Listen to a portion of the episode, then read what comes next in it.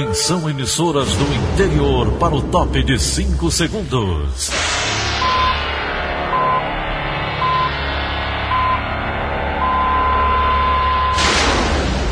A Verdinha leva o som cada vez mais longe. Rádio Sul Cearense de Brejo Santo, Cristal de Quixeramobim, Iracema de Ipu, Jornal Centro-Sul de Iguatu, Macambira de Poeiras, Tabajara de São Benedito, Oroz FM, Pioneira de Forquilha, Itataia de Santa Quitéria, União de Camocim, Educadora do Cariri do Crato, Líder FM de Itapipoca, Aquarela FM de Miraíma, Liberdade de. Itarema, Carinhosa de Acopiara, Sertão Central de Senador Pompeu, Vale do Salgado de Lavras da Mangabeira, Vale FM de Nova Russas. 6 horas e 30 minutos, confirmando 6 horas e 30 minutos. Hoje, segunda-feira, 29 de junho, ano 2020, dia de São Pedro e São Paulo. Estamos começando o Rádio Notícias Verdes Mares, as manchetes. Começa hoje o crédito de R$ 1.045 do FGTS. PEC que a de eleições deve ser votada esta semana na Câmara dos Deputados. Mais cinco municípios cearenses entram em isolamento social rígido. Fortaleza soma 35.012 casos e 3.245 óbitos pela Covid-19. Essas e outras notícias a partir de agora. CYH 589.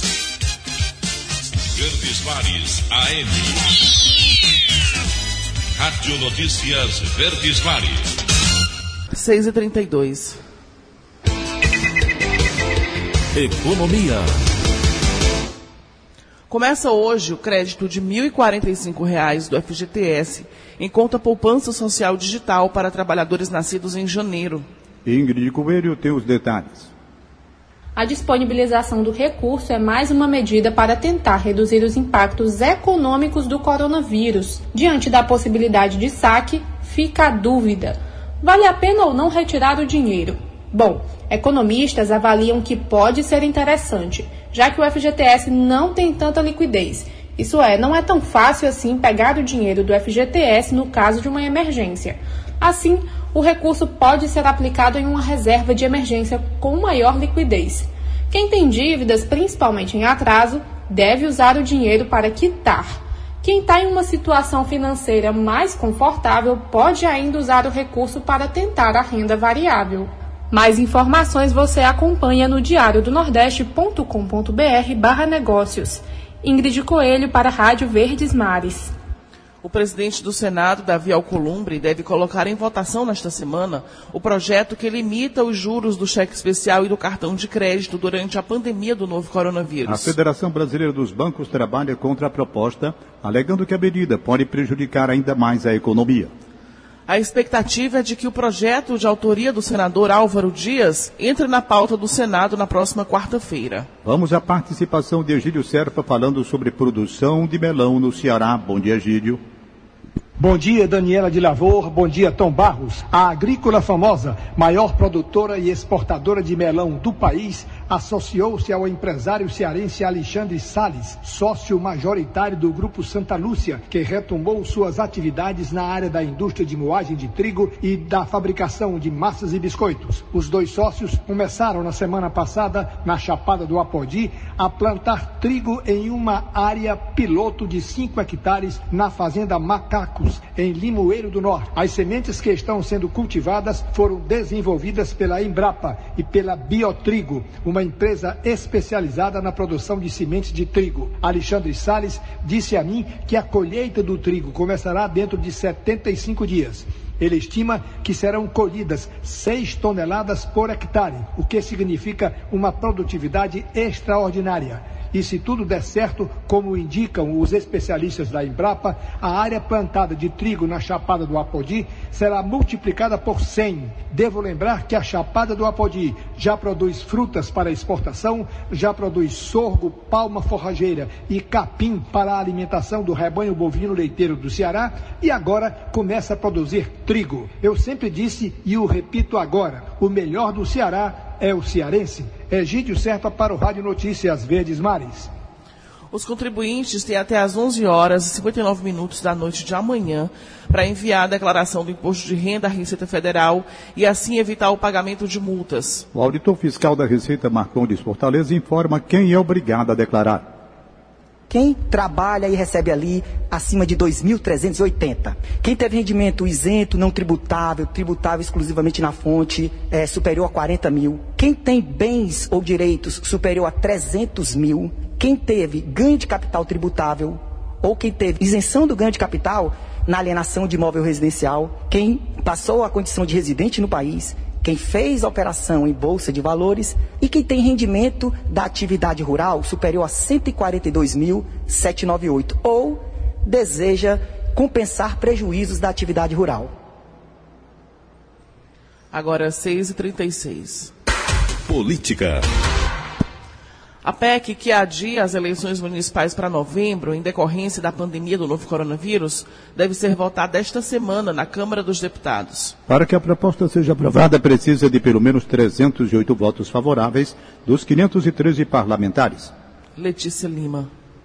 A Câmara Federal pode analisar nesta semana a proposta de emenda à Constituição que adia as eleições municipais de outubro para novembro deste ano, mas ainda não há consenso entre os deputados federais sobre o tema. O Senado aprovou a PEC na semana passada, adiando as eleições para 15 de novembro, o primeiro turno, e 29 de novembro, o segundo turno. A proposta foi aprovada com ampla maioria dos votos dos senadores, 64 a 7. Já na Câmara, onde a emenda também precisa ser votada, a dificuldade é maior. São necessários, no mínimo, 308 votos a favor dos 513 deputados federais para a PEC ser aprovada. Mas o clima não é muito favorável para isso. Os deputados federais estão sendo pressionados por prefeitos e vereadores dos municípios onde eles são votados para manterem a data das eleições municipais para o dia 4 de outubro. A avaliação deles é de que ficará mais fácil a reeleição dos prefeitos se a eleição não for adiada. Bancadas de partidos como MDB, PP, PL, Democratas, Republicanos e PSL estão rachados sobre o adiamento. A intenção do presidente da Câmara, deputado Rodrigo Maia, do Democratas, é levar a PEC para ser votada direto no plenário plenário. A prorrogação de mandato é uma questão debatida entre os parlamentares, mas já foi rechaçada pelo presidente do Tribunal Superior Eleitoral, Luiz Roberto Barroso. Letícia Lima para a Rádio Verdes Mares.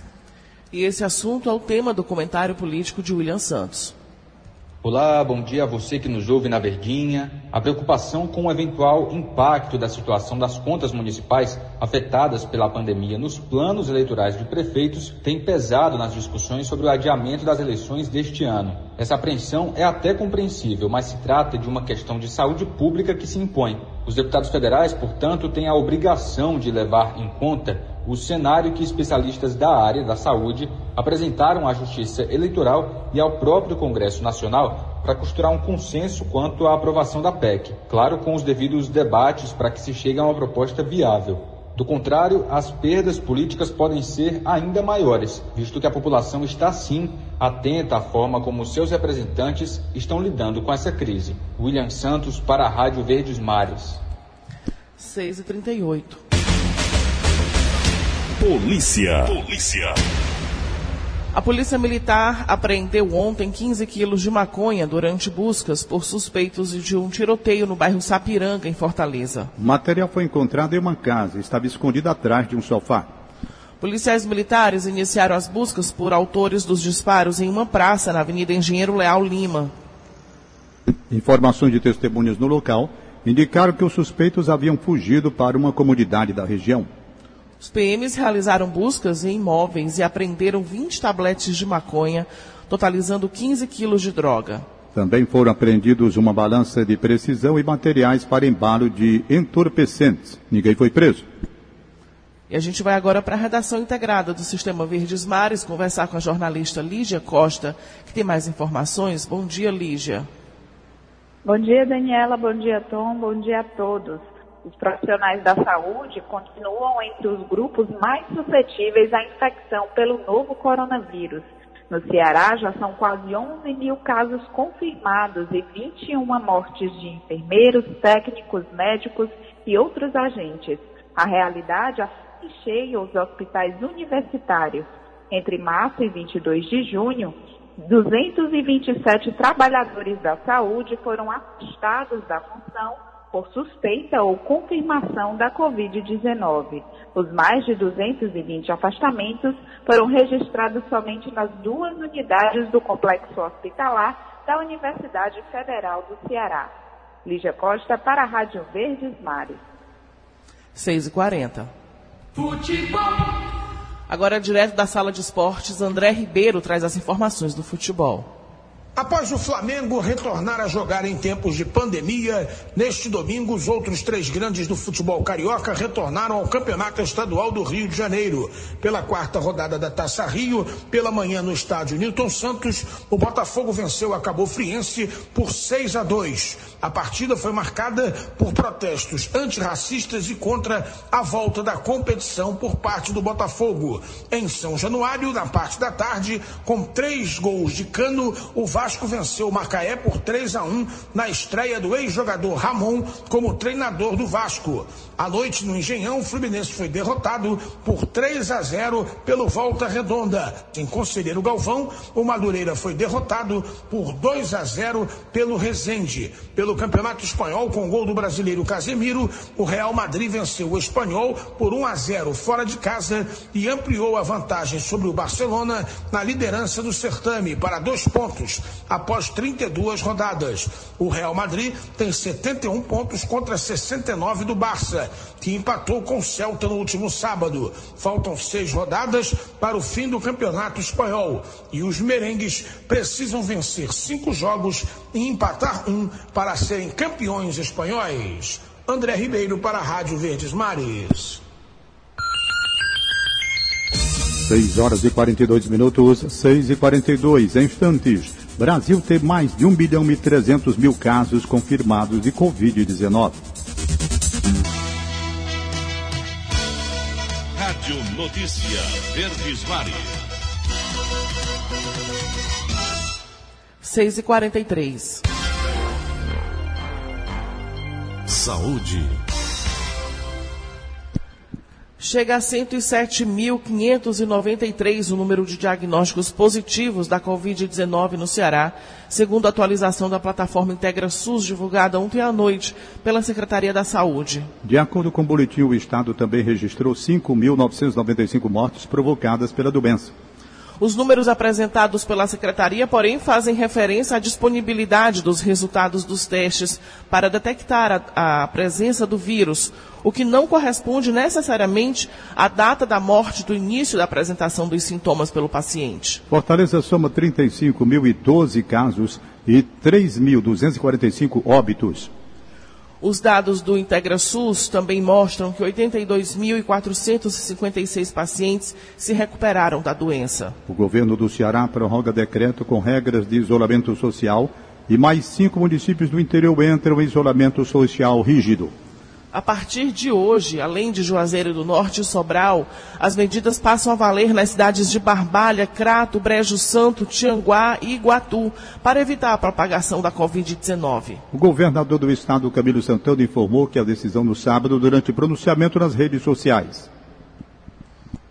Continuará Sobral em isolamento rígido e vamos recomendar que todos os municípios ali do entorno de Sobral tomem medidas mais rígidas é, até porque o, Hospital Regional Norte atende a toda a demanda da região, e entrará agora em isolamento rígido a cidade de Tianguá, que é a cidade polo do Distrito de Saúde ali da Serra, e vamos recomendar também que todos os municípios no entorno de Tianguá possam tomar medidas mais restritivas nesse momento. Para a região Centro-Sul Cariri, que é a macro do Cariri, além de Juazeiro, vai entrar também isolamento rígido. Barbalha e Crato, ali o Crajubá, Brejo Santo, já na divisa com Pernambuco, e também a cidade de Iguatu. E também vamos recomendar que todas as cidades no entorno também estabeleçam medidas mais restritivas nessas regiões.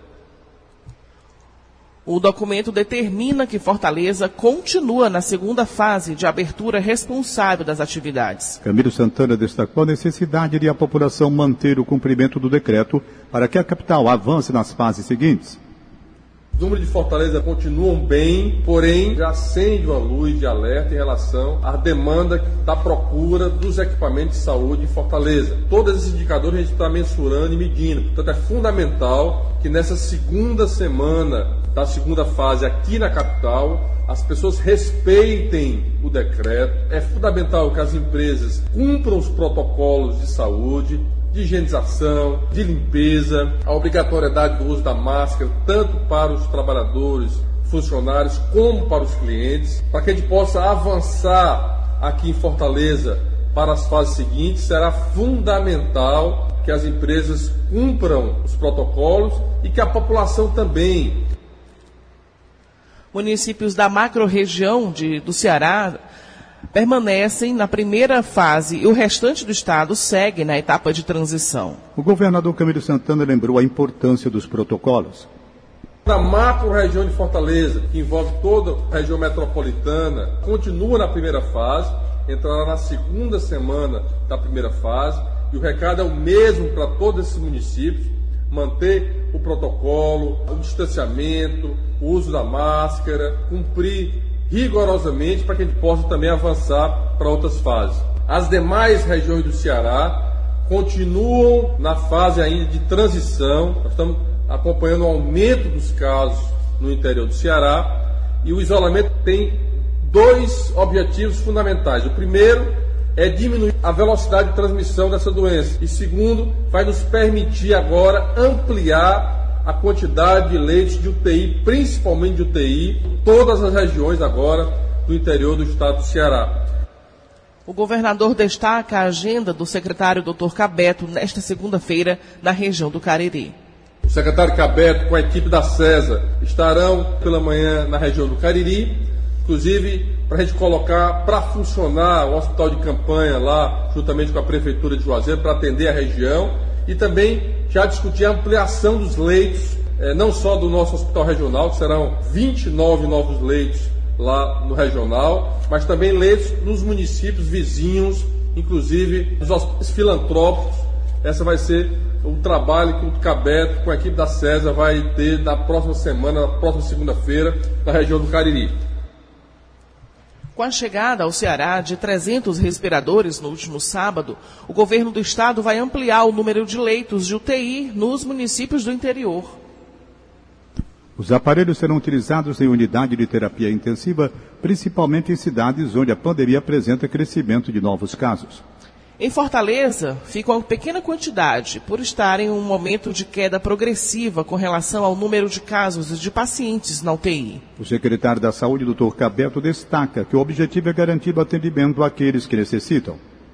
Por conta do isolamento social adequado, por conta de nós conseguirmos adiar um pouco os picos do interior para que a gente pudesse suprir essa demanda. É uma vitória, porque o momento que nós vivemos, assim, quase nenhum Estado brasileiro está conseguindo receber essa grande disputa de medicamento, de insumo, de EPIs, de respiradores. Então, para nós, essa chegada, ela ceda muito da nossa aflição, porque nada pior um sistema do que não conseguir dar assistência. Muitas vezes a gente consegue, com isolamento, achatar a curva, mas não dar assistência do ponto de vista humano é o pior. Eu acho que a medicina ela está aí para fazer, para sedar, para acolher, para tratar e para salvar. E quando você tira uma ferramenta essencial, você tira essa oportunidade. Até julho, o Estado deve receber mais dois aviões vindos do exterior com 200 respiradores e toneladas de equipamentos de proteção individual. Hospitais universitários do Ceará já afastaram mais de 200 profissionais da saúde por suspeita ou confirmação de Covid-19. Médicos, enfermeiros e outros agentes do ambiente hospitalar ficam em média 10 dias longe do trabalho, gerando sobrecarga de equipes e prejuízos às residências de médicos sem formação. Mais detalhes na reportagem de Chase Viana.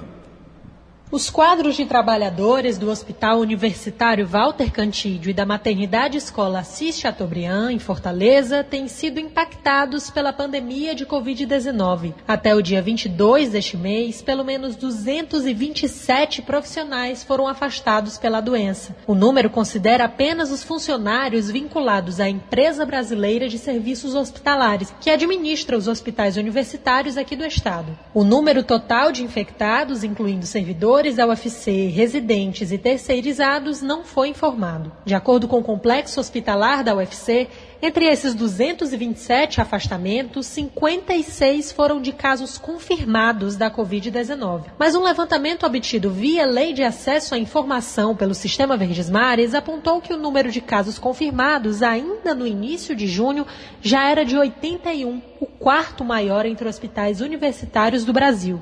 Profissionais da enfermagem são os mais afetados, como foi o caso da técnica em enfermagem Alexandra Alves, que atua no Walter Cantídio há 18 anos. Eu trabalho na pediatria. Eu acredito que eu não tenha pego asco. Na pediatria não tinha ninguém com Covid. Aí tudo começou, meus primeiros sintomas no dia 20 de abril. Só foi coriza mesmo, dor no corpo, dor de cabeça. Aí eu perdi o olfato e paladar. E teve alguns dias que eu fiquei com falta de ar.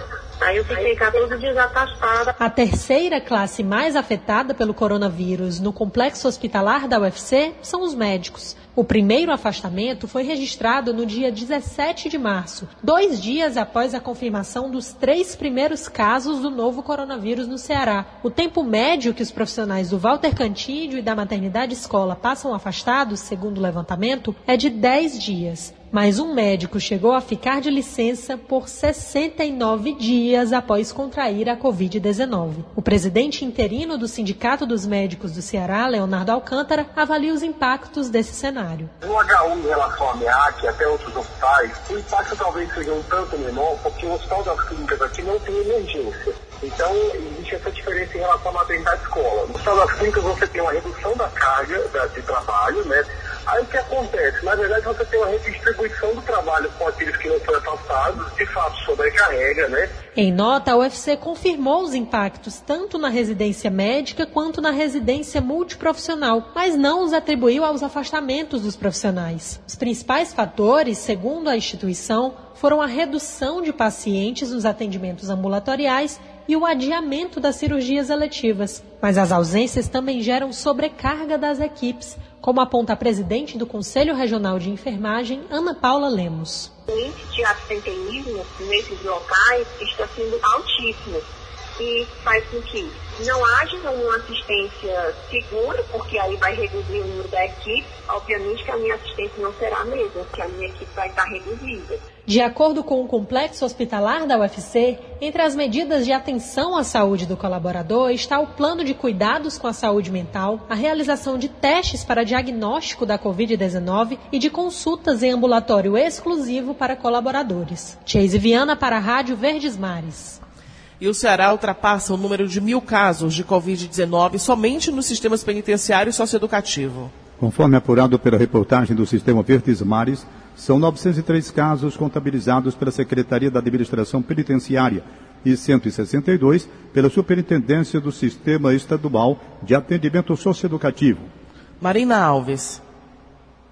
Apesar da permanência das medidas de combate, a infecção pelo novo coronavírus avança dentro das prisões e centros socioeducativos presos, agentes penitenciários, adolescentes em conflito com a lei e socioeducadores estão sendo acometidos pela Covid-19. Dentre este público, quatro mortes confirmadas. Há duas semanas, o vírus vem chegando com mais força aos municípios do interior do estado. Conforme levantamento obtido pela reportagem na unidade prisional de Caridade, o índice de contágio da doença chegou a 82%. Um comparativo mostra que de 99 presos neste equipamento, 82 foram infectados. Outro equipamento com dados alarmantes é a unidade prisional do Trairi. Dos 74 presos, 56 testaram positivo para a Covid-19. O desembargador Henrique Jorge Holanda, supervisor do grupo de monitoramento e fiscalização do sistema carcerário, admite que os números assustam. No entanto, segundo ele, as autoridades continuam trabalhando lado a lado para também amenizar a pandemia nos presídios e centros. De acordo com o magistrado, desde a última semana,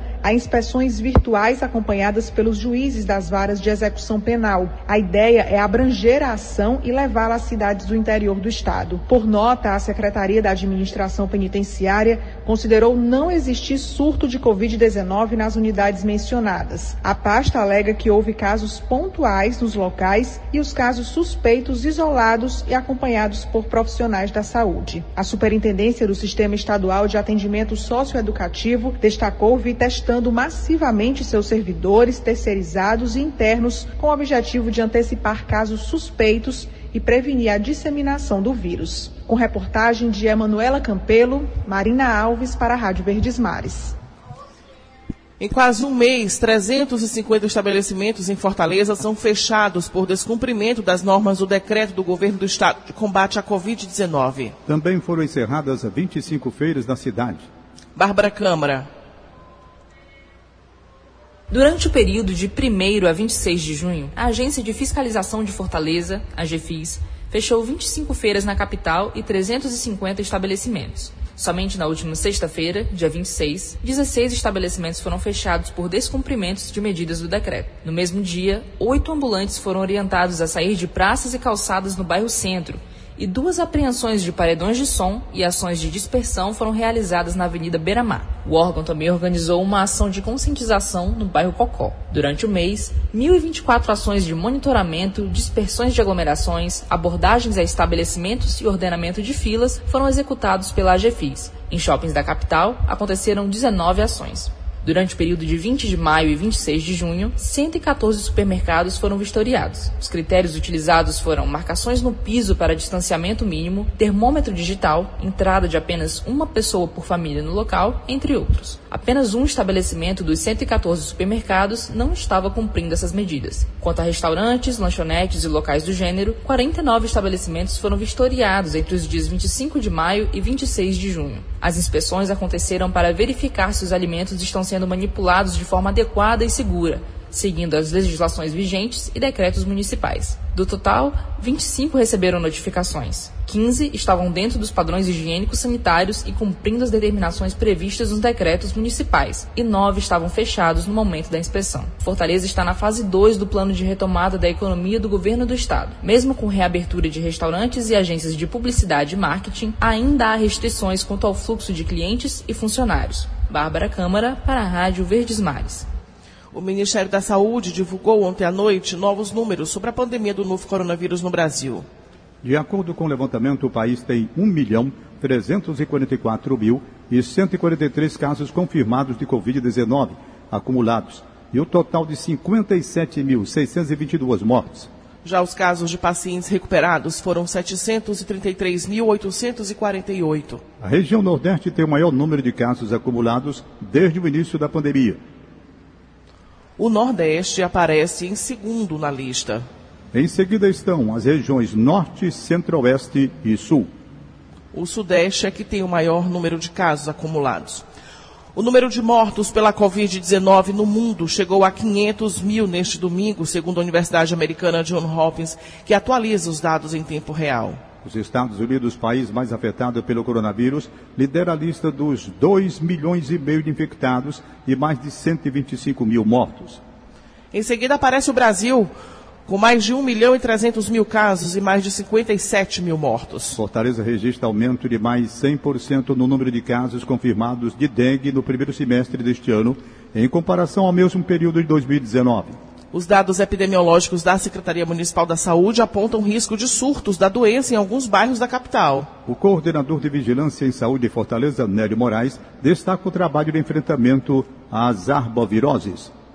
Nós estamos com o sorotipo 1, que já está prevalente em Fortaleza desde o ano de 2012 e incidindo mais nesse momento na regional 5. E o sorotipo 2, com quatro isolamentos já realizados no ano 2020, incidindo com maior concentração na regional 6. Ela, no ano 2020, está concentrando mais de 45% dos casos de dengue na cidade. Tivemos uma reunião com todo o grupo técnico e os supervisores gerais de endemia, célula de vigilância ambiental, para definirmos a estratégia desse processo que vai até o dia 31 de julho com atitudes e vencermos esse grande desafio que foi não termos duas epidemias concomitantes. Isso faria com que o nosso sistema de saúde entrasse em total colapso.